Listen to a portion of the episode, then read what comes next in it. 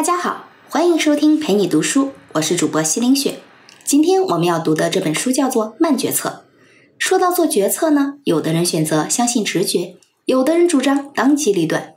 在瞬息万变的工作和生活当中，面对突如其来的机遇，我们的反应要么太快，要么太慢。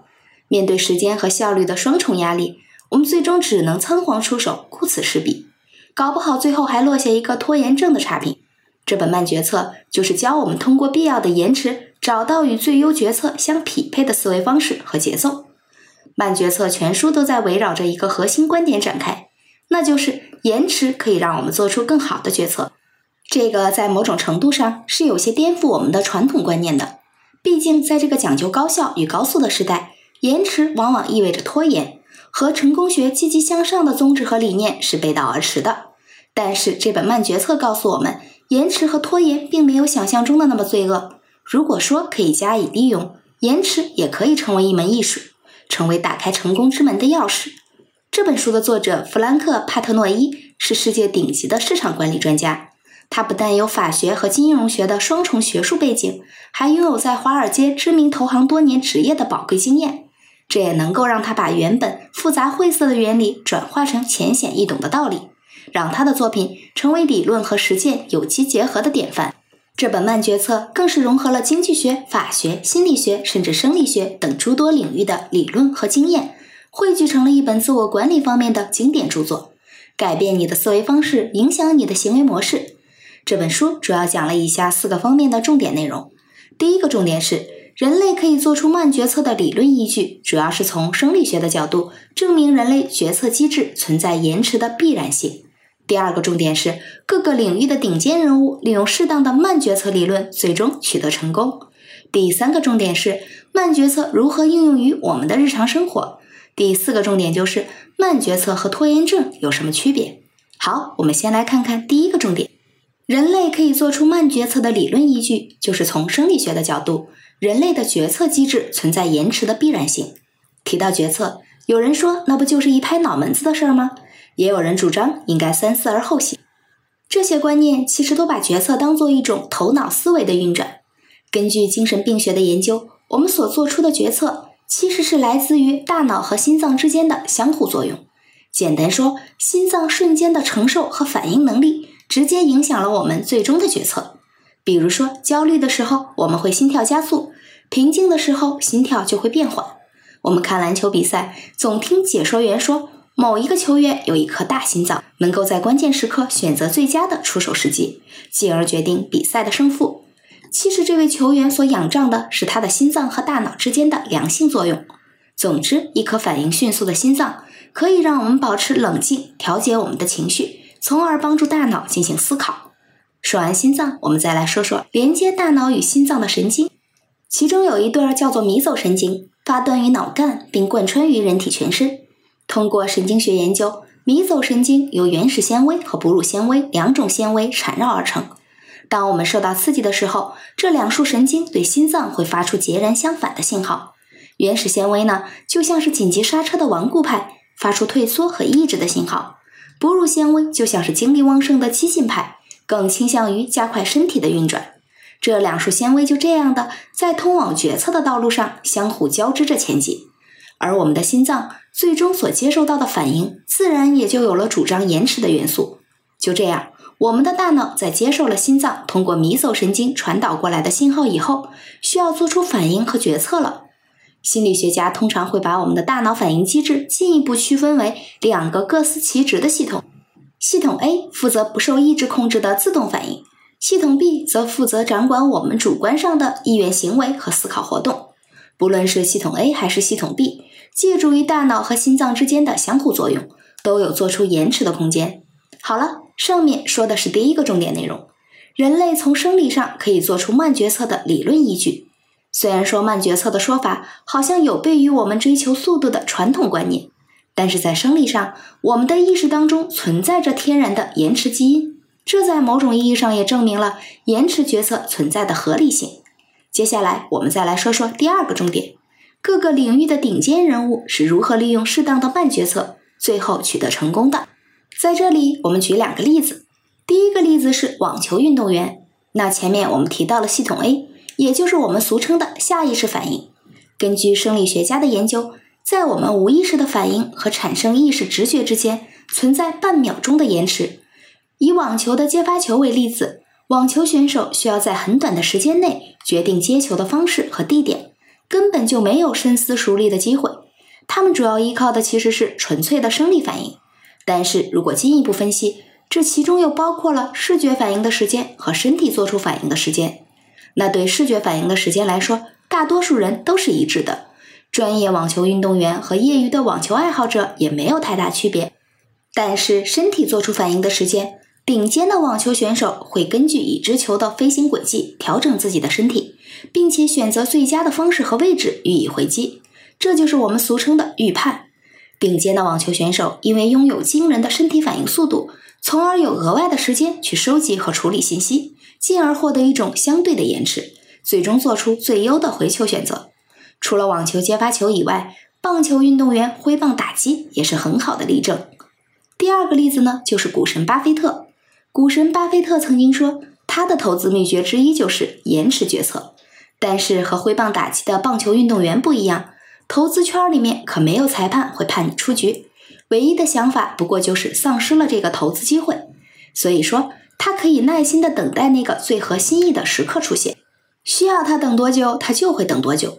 巴菲特并不是一个很懒的人，在我们的印象里，他总是没日没夜的在阅读大量的财务报告和报表，却很少见他非常频繁的对所有信息做出反应。但事实上，像巴菲特这样成功的金融人士，他们都眼光长远。投资期限可以长达数年甚至数十年。他们呢，不仅具有快速的反应能力，他们还知道如何克服危险的短期冲动。你也许会说了，一方面我们又不是顶尖的网球运动员，充其量也就算个爱好者；另一方面，我们也不可能成为像巴菲特那样的金融巨匠。那我们能从他们成功例证当中学到什么呢？事实上，顶尖的网球运动员之所以能够高人一筹。在意他通过天赋之外的日积月累的训练，让自己对比赛更加熟悉，这样才能够做到更加从容的去面对比赛当中各种各样突发的局面，也更加善于处理各种棘手的情况。这种专业度和熟练程度，让他们比一般人来说拥有了一种相对的时间延迟，也就是这份延迟给予了他们额外的决策时间。所以说，即便我们没有办法成为自己领域里面的顶尖专家。那至少呢，从做出最优决策的角度来看，我们应该尽可能的去丰富自己的实战经验，为自己的决策争取更多的时间。相反，假如你是一个缺乏经验的新手，当这个时间压力突然袭来，逼迫你在短时间内就得做出决策，那你应该怎么应对呢？在这种情况下，像巴菲特那样的专家，往往能够完全凭借自己的经验和直觉做出反应，而不会让自己的意识系统受到外界的干扰。但是作为新手，客观上不会给予你那么多的思考时间，况且你也没有专家的积累，也就不要盲目相信你的直觉。好，上面说的是第二个重点内容，各个领域顶尖人物利用适当的慢决策取得成功。顶尖的网球运动员是借助视觉反应和身体反应之间的天然延迟，通过对落球点的预判，获得相对延迟的回球时间，最终做出最优的回球选择。股神巴菲特呢，深谙如何克服非理性的短期冲动，目光长远的耐心等待着最佳的投资时间。我们虽然不是自己所在领域的顶尖人物，没有办法拥有专家水准的预判和直觉，但是我们至少可以通过经验的积累，夯实我们做出判断的基础。下面我们来说说第三个重点：慢决策如何应用在我们的生活中。还是要先来说说系统 A 和系统 B。话说，在系统 A 本能的做出了他的选择之后，压力就来到了系统 B 这边，也就是我们主观意愿行为。我们有机会通过自己的主动行为去巩固系统 A 做出的决策，当然，我们也有机会去推翻它，做出新的决策。那在这个过程里面，延时就显得非常重要了。在这儿，我们举一下四个生活当中常见的情景例子。第一个是我们在沟通表达时的延迟。延迟的艺术并不仅仅存在于分析和决断当中，在沟通中，有效的延迟也会令你的表达事半功倍。我们以说话表达为例子，伟大的喜剧演员往往都是延迟的高手，善于把握节奏，找到最佳的笑点时机。相声里的捧哏和逗哏就是很好的例证。那特别是捧哏，你以为它只有嗯啊嚯得嘞这么简单的词汇吗？实际上，它是整个作品笑料包袱的节拍器。如果反应太快，会显得太过于机械化。适当的延迟有助于制造悬念，还能够留给观众更多的时间去消化包袱的内涵，带动现场观众的气氛和节奏。那平时工作里面的沟通表达也是一个道理。优秀的沟通者会有意识地做出停顿，也懂得在必要的时候适可而止地停止对话。如果你觉得自己还不具备这个能力，不妨先试着把语速放慢。那不同于演员用延迟来感染观众，也不同于领导用讲话中的停顿来勉励员工。如果我们犯了错误，需要向别人道歉的时候，我们总是希望用自己充满诚意的悔悟去换取对方的原谅，但是却往往忽略了道歉时机的重要性。如果我们能够耐心等待一段时间再去道歉，而不是选择在风口浪尖上轻率匆忙地说出对不起。也许可以让我们的道歉显得更加真诚，这是因为一方面受害者需要时间和机会去发出自己的声音，去表达和宣泄自己的感受。如果你太匆忙的道歉，那很有可能没有办法得到受害者的理解。有的时候，他们还会误以为你只是象征性的在走一个程序。另外一方面，经过一段时间以后，受害者会获取到关于这个事情的更全面的信息。也会更加了解整个事情的来龙去脉，做出非理性判断的可能性会降低，那你的道歉就会显得更加具有针对性。当然，道歉中的延迟策略也不是一成不变的，道歉的时机取决于你所犯错误的类型以及严重程度。如果道歉来得太晚，可能会失去作用；如果错误过于严重，可能需要多次道歉，而且要根据受害者的情况调整每一次道歉的时机。但是无论如何，我们都不应该太过仓促的道歉。首先要做的决定不是如何道歉，而是什么时候道歉。第二点，我们说一下潜意识中的延迟。也许你不一定意识到，一些毫无价值的信息可能会影响你的决策。根据组织行为学的研究，比如说麦当劳、肯德基这种快餐店，在店面装潢、商标设计，往往给用餐者带来一种加快生活节奏的暗示。所以，人们的用餐速度加快，就不会太过于在意我们狼吞虎咽的食品含有多么高的热量和脂肪。在这样的情况下，我们需要通过积极思考和延迟决策来排除无效的潜意识信息。所以，一旦怀疑自己接触到了不想要的潜意识信息，我们不妨有意识地放慢自己的速度，以此抵消潜意识信息刺激所带来的影响。第三点，我们说一下生活中的偏见。和潜意识的慢慢渗入相比，偏见毫无疑问是更加可怕的事情。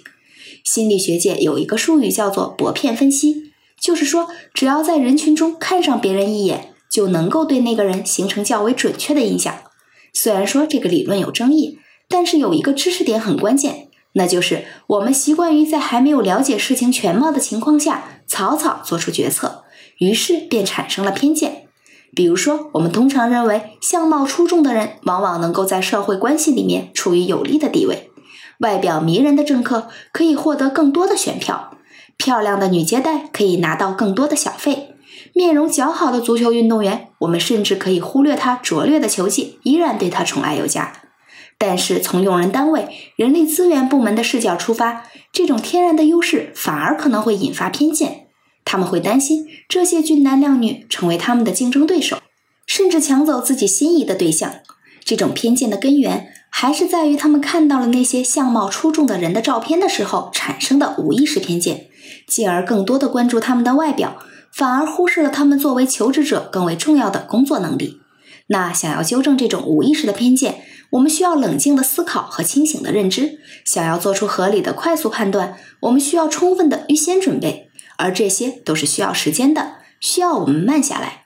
最后，我们来谈一下初次约会中的延迟。延迟在爱情世界当中的作用同样不可小视。你也许会问了：爱情的感性和冲动难道也要受到延迟的束缚吗？缘分这种东西一旦错过了，那岂不是再也找不回来了？其实呢，对长远的亲密关系来说，有两样东西是至关重要的：一个是两个人一定要心灵相通，第二个是要相互包容。这两个因素可不都是一见钟情能够搞定的。相反，有意识的延迟在某种程度上体现了双方相信在未来的时间去检验感情的共同意愿，更加有助于远期亲密关系的创建。大多数经历过相亲的朋友都会存在一种误区，那就是把相亲当做一锤子买卖，需要一顿饭的功夫，这两个人就可以约定终身了。其实呢，初次约会的唯一目的是确定自己愿不愿意再一次见到对方。在整个的约会过程里面，你应该不急不躁地去思考这个问题，而不要抱有任何不切实际的幻想。虽然说某一刻你可能会展望未来，但是现实的情况是你需要留给对方足够的时间去展示自身的优点和缺点。